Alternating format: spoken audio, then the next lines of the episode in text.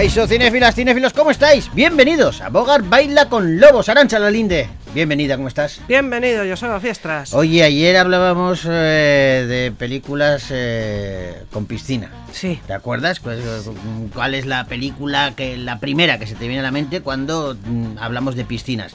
Bueno, pues eh, como luego estuvimos hablando en el programa con Javier Botet, eh, a colación del estreno de esa peli, El fantástico caso del golem, Sí, a mí, eh, ¿sabes que acabamos hablando? Él citó en un momento dado sí. una película de Alex de la Iglesia, la de eh, Balada triste de trompeta, que habla de, de payasos en la guerra civil española. Sí. Y entonces pensé, Arancha, ¿cuál es la primera película que te viene a la memoria cuando piensas en payasos? Cuidado con esto, ¿eh? La primera. Es que me, me- mira, te voy a decir, mi mente ha sido, ha sido muy rara. Sí. De repente he visto una, una, una secuencia de una película de los payasos de la tele que hicieron películas. Sí, señor, Los payasos Los de la tele. Padrinos, claro. Pero es que luego se me ha ido a Penny. No, ¿cómo se llamaba el payaso? Al asesino. Al asesino. Es que ocurre eso. Pennywise, Payasos, gracias. sí, payasos en el cine eh, te llevan al terror. Sí, ¿verdad? La mayoría de las veces te llevan al terror. Es cierto que hay películas como la que tú dices, eh, Los payasos de la Sí. tele, Gaby Fomiliki, que hicieron un par de ellas. Sí. Una se titulaba Los Padrinos. sí. Me acuerdo que una se titulaba Los Sí. Padrinos y la otra se titulaba Había una vez un circo. Yo vi la de Había una vez un circo, Bueno, la otra pues no me eso, suena. Te lleva payasos de Sí, verdad, de- del circo y tal, pero eh, eh, la mente payaso asesino, claro, tú dices eh, eh, la de It. It. ¿vale? Tienes eh, Joker. Joker Ah, es un Joker, payaso. Joker, sí, pues es se un pinta payaso, como un payaso. muy malo. Sí, sí. Pero hay un montón de pelis. eh, Sí, eh. Hay, hay una italiana que yo no la he llegado a ver. Porque tiene una secuela y todo. Porque dicen que es una barbaridad absoluta de gore. Bueno, Terrifier, creo que se llama o algo así. Terrifier. No, no, Terrifier. Terrifier, Sí, sí, sí, sí. Y es de un payaso también, o sea, el asesino es un cierto. payaso. Entonces, pero luego, ojo, eh, porque eh, está, yo recuerdo, por ejemplo, El fabuloso mundo del circo, Esa una peli era Con clásica. Burt Lancaster. y era, no, ¿No era trapecista? esta, no, no, esa es Trapecio. Ah, Tú vale. dices Trapecio, Vale. no, la del fabuloso mundo del circo era con Charlton Heston, creo recordar, Ujú. pero Ah, sobre sí. todo el payaso era Jimmy Stewart, James Stewart, James, que salía con la cara maquillada durante todo el metraje hasta el final porque le estaba buscando la policía. Nunca se quitaba el disfraz de payaso para ocultar su cara real Su porque le estaba buscando la, la Ah, policía. Claro. Y pero, pero no deja de ser una peli de payasos. Pero fíjate, ¿eh? te lleva al terror. Es curioso, es curioso la vuelta que le ha dado el cine Sí, sí. a Y ahora un fíjate- concepto de, de un personaje que se supone que es para hacer reír. Y ahora, y ahora me estaba acordando de, de Disney. Y Sí. fíjate, los malos que son los payasos en Dumbo. Por ejemplo, Que se, se- por ejemplo, que se ríen de- del pobre Orejotas. hay otro, hay otro payaso bueno también aquí, que está en Pollo, ¿eh? Ah, sí. con Ana Belén, ¿eh? Sí, era sí. Fernando Rey el que hacía de payaso. Sí, ¿eh? Don Fernando Rey, ¿eh? Don. Que era un actorazo. Bueno, va- vamos a seguir hablando de estas cosas en estas entradillas eh, que hacemos, a veces surrealistas, a veces graciosas, quién sabe. Lo que hay que hacer es empezar ya el programa. Venga. Damas y caballeros, aquí comienza Bogar Baila con Lobos.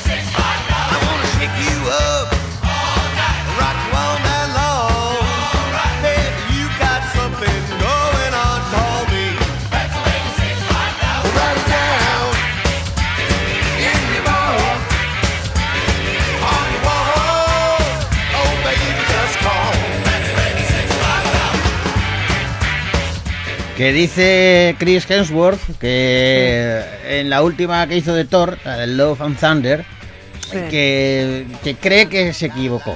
Sí, porque. Porque dice que uf, no acabó, que, que con el tiempo da vuelta a ver y que no, no le acaba de emocionar. Que igual se pasaron de, ¿De qué? no sé, pues eh, que con el personaje, como le ha dado muchas vueltas, porque él, él dijo en la primera y en la segunda entrega de Thor, Sí. Thor era el superhéroe clásico de los cómics Marvel, un dios del trueno, eh, superpoderoso y todo esto. Sí. En la tercera, en Ragnarok, ya ahí le dieron una vuelta al personaje, metieron más comedia, le cortaron el pelo, Sí. eh, quitándole esa imagen de guerrero nórdico. Y bueno, eso le gustó.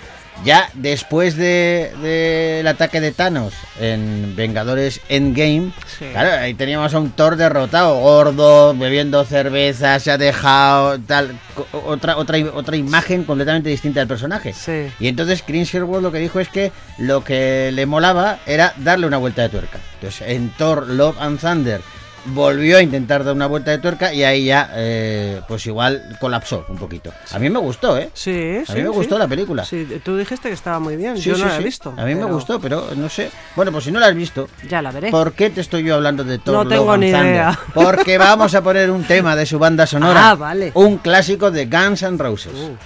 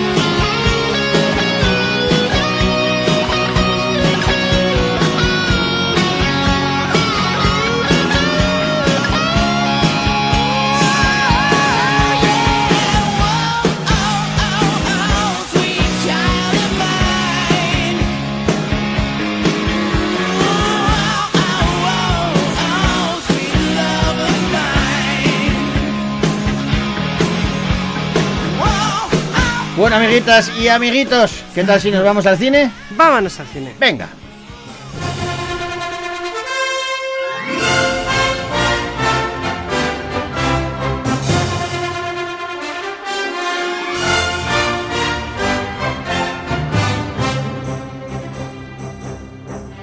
Está de moda hacer, no sé si son memes exactamente, porque en la terminología me, me pierdo un poquito, pero últimamente en las redes sociales a mí me llegan muchos mensajitos en donde reinterpretan pelis famosas, tipo El Señor de los Anillos, por ejemplo, Sí. a la manera de Wes Anderson.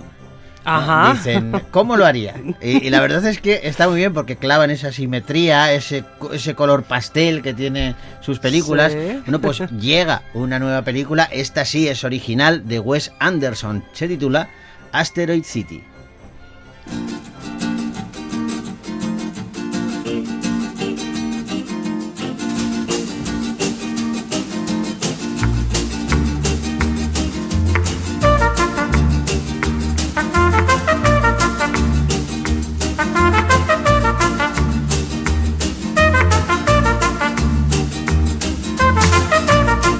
Estamos ante una nueva película del inclasificable cineasta Wes Anderson. Hay que retroceder a los años 50 y en un lugar recóndito y desértico de la América Profunda tiene lugar la convención Junior Stargazer.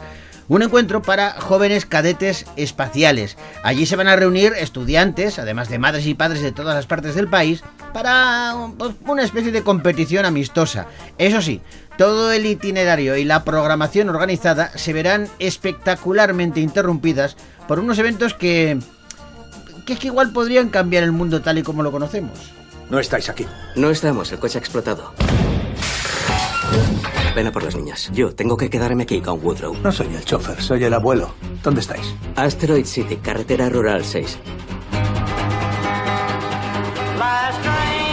Jóvenes astrónomos y cadetes del espacio, cada año celebramos el Día del Asteroide conmemorando el 23 de septiembre de 3007 a.C., cuando el meteorito de llanuras áridas impactó en la Tierra.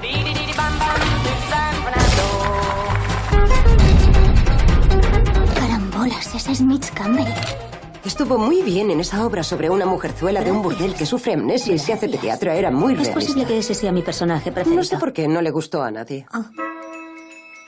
¿Qué estos impulsos? ¿Qué? ¿Los tonos y las luces? No Atención al reparto de la peli, ¿eh? Están por ahí ni más ni menos que Jason Schwartzman, Scarlett Johansson, Tom Hanks, Jeffrey Wright, Tilda Swinton, Brian Cranston, Edward Norton o Adrian Brody, entre otros. Pero escucha, que también aparecen, hacen papeles pequeñitos en la película Steve Carell, Matt Dillon, Willem Dafoe, Margot Robbie, Jeff Goldblum. O sea, tiene un reparto brutal, todos a las órdenes de Wes Anderson. Ah, y yo sé que algunos de los actores se han bajado el sueldo para poder participar en esta película. Como nos decía ayer eh, eh, Javier Botet Sí. con el fantástico caso del golem, ¿no? Que a Sí, veces sí. los actores tienen la oportunidad de decir, mira, como ya estoy, tengo el riñón cubierto, esto lo voy a hacer por placer. Porque me apetece. Claro. Pues eh, seis minutos de aplausos tuvo la película cuando se estrenó en el Festival de Cannes. Bueno, pues eso está muy bien. Anderson dice que la, la idea de la película eh, le viene, bueno, dice que para las películas no, no viene una sola idea, ¿no?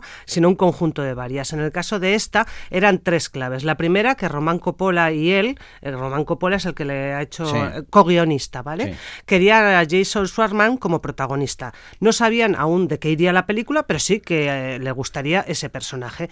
Y lo segundo, que nos, lo segundo que nos interesaba, que ese tipo de teatro de Nueva York de la década de los 50, porque Sí. si ves las imágenes es la época de las 50 en la película, Sí, sí. estilo a la época dorada de Broadway. Y lo tercero, en lo que pensamos fue en cómo contar esa obra. O sea, ellos eh, estaban pensando en una obra de teatro mm, de la época dorada de Broadway. Sí. Y luego dijeron, a ver cómo lo, lo hacemos.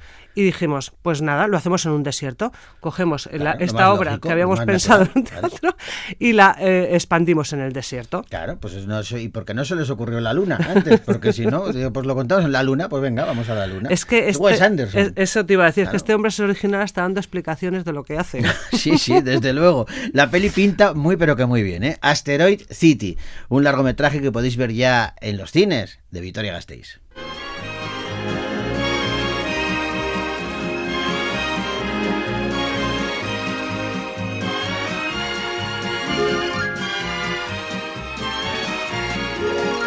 Uy, yo esta quiero verla, ¿eh? Yo Ya, ya. Quiero verla, quiero verla, No quiero saber qué han hecho, porque me intriga, ¿eh? Me intriga. Vamos a hablar de Flash.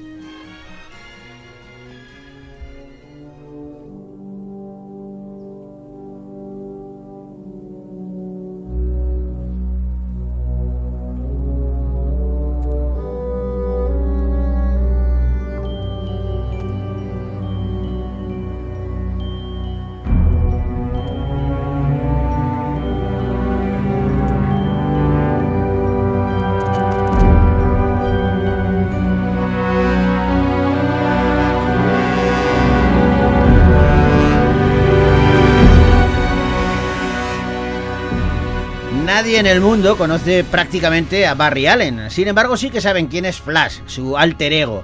Es un superhéroe de la Liga de la Justicia que puede correr a gran velocidad. Cuando no se enfrenta al crimen junto al resto de sus compañeros superhéroes, es un investigador de delitos en el Departamento de Policía de Central City. Pero su vida, la personal, se va a complicar cuando su padre es acusado de asesinar a su madre, aunque el padre es inocente. Flash va a emplear sus poderes para romper el espacio-tiempo y volver al pasado para tratar de evitar lo sucedido, pero claro, su viaje no saldrá del todo bien y tendrá severas consecuencias. Yo perdí a mis padres. Pero ese dolor me ha convertido en quien soy. Me he pasado la vida tratando de corregir los errores del pasado. Como si combatir el crimen fuera devolverme a mis padres. Pero tú lo has hecho. No me imagino cómo fue para ti. Te quiero, Miko. Te quedaste sin padre y sin madre el mismo día. ¡Barry! ¡Llama a una ambulancia! ¡Vamos! He retrocedido en el tiempo para salvar a mis padres. Pero en vez por completo el universo. Vamos a ver, vamos a empezar por el principio. Eh, aquí tiene toda la pinta Sí. de que el universo DC eh, que rige Warner Bros. no ha tenido nunca eh, tanto éxito como el de Marvel, ¿vale? Eh, Sí. Sobre todo en las últimas dos décadas, ¿vale? ¿Qué ha hecho? Marvel ha construido su propio universo cinematográfico y lo retuerce y lo maneja, oye, pues con más o menos éxito dependiendo de la película que llega. Mm. Pero tienen unos fieles que están abonados a todo ese universo. DC ha querido hacer lo mismo, pero no han mantenido una coherencia y no les acaba de salir. Y ahora llega Flash. Sí. Que dices, bueno, no es el superhéroe más potente del universo DC, están Superman y Batman, por ejemplo. Por ejemplo. Pero, ¿por qué Flash puede cambiarlo todo? Pues porque da la sensación de que se han fijado en esa película, en la última de Spider-Man, Sí. donde se metían en multiverso, multiverso ajá. y tenían esa idea loca y a la vez súper original de encontrarse con los Spider-Man de otras películas anteriores. Y entonces en DC dijeron, ¿por qué no hacemos nosotros algo parecido? Ay. ¿Cómo lo pueden hacer? Pues por ejemplo, recuperando al Batman clásico, al que dirigió Tim Burton. A Michael Keaton. A Michael Keaton. Pues aparece Michael Keaton como Batman en esta película. Anda. ¿Por qué? Porque eh, Flash altera el universo al viajar al pasado. Aquello que nos decía, si es que Doc Brown lo explicaba perfectamente bien.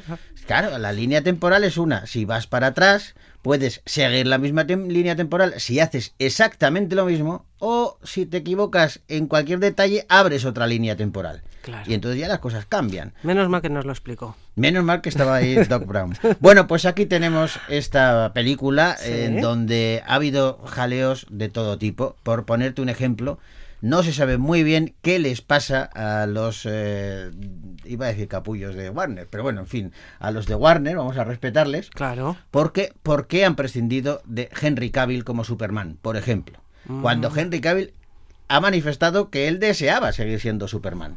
Y además el personaje le encajaba y los fans lo aprobaban. Pues ¿No han se pasado sabe qué ha pasado? Han ido más lejos. Ben Affleck aparece en, esta película de Flash haciendo de Batman. Pero también lo han ninguneado, absolutamente. De hecho, no le invitaron ni siquiera al estreno.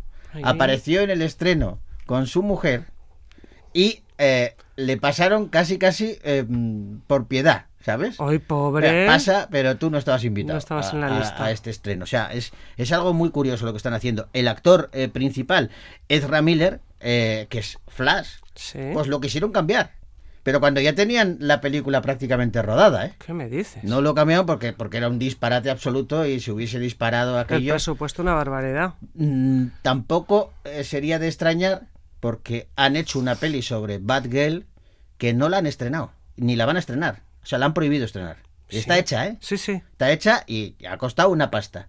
pero mm, dicen que es tan mala que no, Que que no no la estrenan. estrenar. O sea, Bueno, pues yo quiero no sé. verla para ver qué es lo que pasa. Yo- Mm, Apelan a esa nostalgia de ver al Batman de Michael Keaton, que Sí. eso ya pues mola. Sí, eso sí. Pero quiero saber qué más han hecho, Ya, porque ya. dicen que hay sorpresas. Dicen que hay sorpresas de última hora que, que tenemos ganas de ver. Entonces, eh, Andy Muschietti es eh, el director, Christina Hudson la guionista y apa- aparte de Ra Miller tenemos ahí a Sasha Calle, Michael Shannon y por supuesto Michael Keaton, Ben Affleck y todos estos satélites que aparecen alrededor. Mm. Flash. No te digo nada yo. Dime, dime algo, dime algo. Es que Estoy despu- emocionado. No, claro, ya, ya, ya. Ah, Dime Flash. algo, dime algo, dime algo. Que te digo rápido, que digo que la película, ah, por cierto, Andy Muschietti está ha firmado recientemente para dirigir Batman The Brave and the Bold. Bueno. O sea que tú verás. Vale. Eh. Como que si de cuando mí se- se- dependiera. Así que tú verás. Tú verás, dice. De quienes, quienes asistieron al estreno de la película en CinemaCon, ¿eh? Mm, pues es que eh, me ha gustado mucho la expresión. Sí, bueno, Tú porque verás. como estamos hablando de Batman y estás así un poco que no sabes muy bien. Es que me ha, me ha recordado mucho, mi padre se ríe mucho de mí. Ahora que ya hacemos paréntesis, sí, ahora sigues. Mi padre se ríe mucho de mí porque es algo parecido a lo que me acabas de decir tú. Porque dice que una vez llegó a casa, cuando yo tendría, yo qué sé, eh, 14, 15 años, y estaba viendo Dallas, ¿te acuerdas de la serie JR y todo esto? Y estaba viendo Dallas yo solo en casa, él entró sin hacer ruido y yo estaba tan metido en, en- en la serie que eh, se, se conoce que eh, le iban a pillar eh, la mujer de JR a JR poniéndole los cuernos. Sí. ¿Vale? Y entonces dice mi padre que me escucha a mí, yo solo en casa, ¿eh? no hablaba con nadie, yo solo, me escucha a mí decir eh, en voz alta, hay que le van a pillar, hay que le van a pillar y yo no quiero saber nada. Entonces, Muy es bien. parecido al tú verás. Sí, sí. Continúa, continúa. Sí, que te digo rápidamente que en CinemaCon la película pues recibió muchos elogios, pero también hubo algunas críticas Ah. que decían, bueno, algunas no bastantes, que decían que los efectos visuales, los efectos digitales creados por el ordenador, Sí. que parecía que estaban mal hechos, que estaban inacabados, que no les habían dado mm, un, es que un buen finiquito. Y dice el director que, que, que, que se ha, que se ha hecho adrede, que la idea es que estamos viendo la perspectiva de Flash y todo está distorsionado en cuanto a luces y texturas. Oh, no me gusta eso. Te está dando un poco Oh. de miedito. Uy, qué miedo me da. Dice, em, era mm, entrar en ese mundo acuático, entre comillas, que es eh, básicamente estar en, en el mundo de Barry, era parte del diseño así, que si parece un poco raro, era lo que se pretendía. Ya. Bueno, ya te contaré.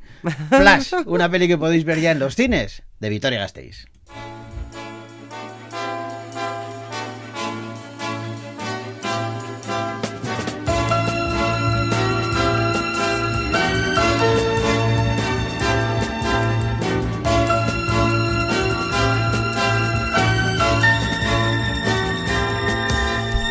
Pues vamos a continuar y lo hacemos a mil por hora porque nos hemos liado y quedan un montón de pelis. Vamos a hablar de los amantes del engaño.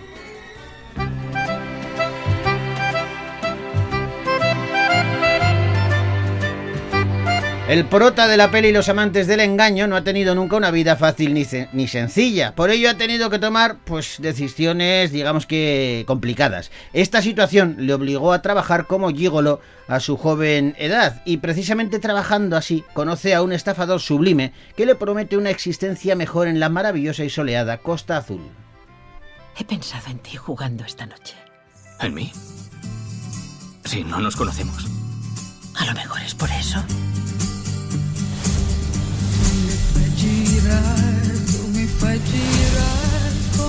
Nicolás B2 es quien eh, escribe y dirige Los amantes del engaño. Una, un engaño, engaño, el gallo, el que acabo de hacer yo.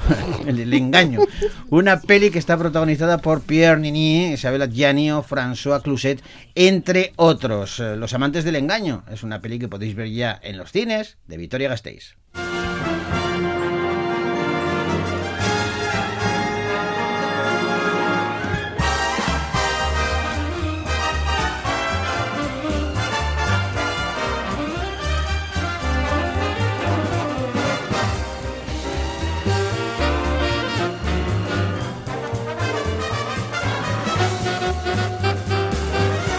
Y vamos acabando este repaso y lo hacemos con una película de animación, una película que se titula Una familia de superhéroes.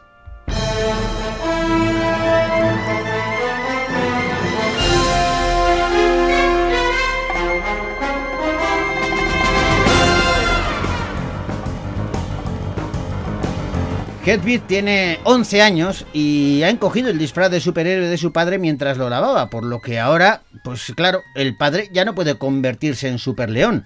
La vida de este pequeño va a dar un vuelco cuando tiene la oportunidad de asumir el papel de superheroína de la ciudad, huyendo, eh, sustituyendo, mejor dicho, a su padre. Solo, solo hay un problema. Es torpe, es bastante perezosa y no está muy en forma. Y le interesa más jugar con videojuegos que ser una superheroína. Pero cuando su padre elige al primo Adrián para que sea el próximo superhéroe, Hedwig se da cuenta de que tiene que, que reaccionar. ¿Podrá encontrar sus superpoderes? Este es Super León. Su identidad es secreta. Nadie sabe quién es en realidad. Excepto yo, porque es mi padre. Y esta soy yo, Edvig. Rasmus A. Sivertsen es el director de una familia de superhéroes eh, que, bueno, pues eh, mezcla comedia y acción dirigido sobre todo a un público infantil. Eh, Y, la- y- y atención porque esta película tiene el diseño de personajes de Carter Woodridge, que es el autor de, de ese diseño de Coco de- o de Gru, mi villano favorito. No, pues ahí tiene, tiene bagaje. Una familia de superhéroes, una peli que podéis ver ya en los cines de Vitoria Gasteiz.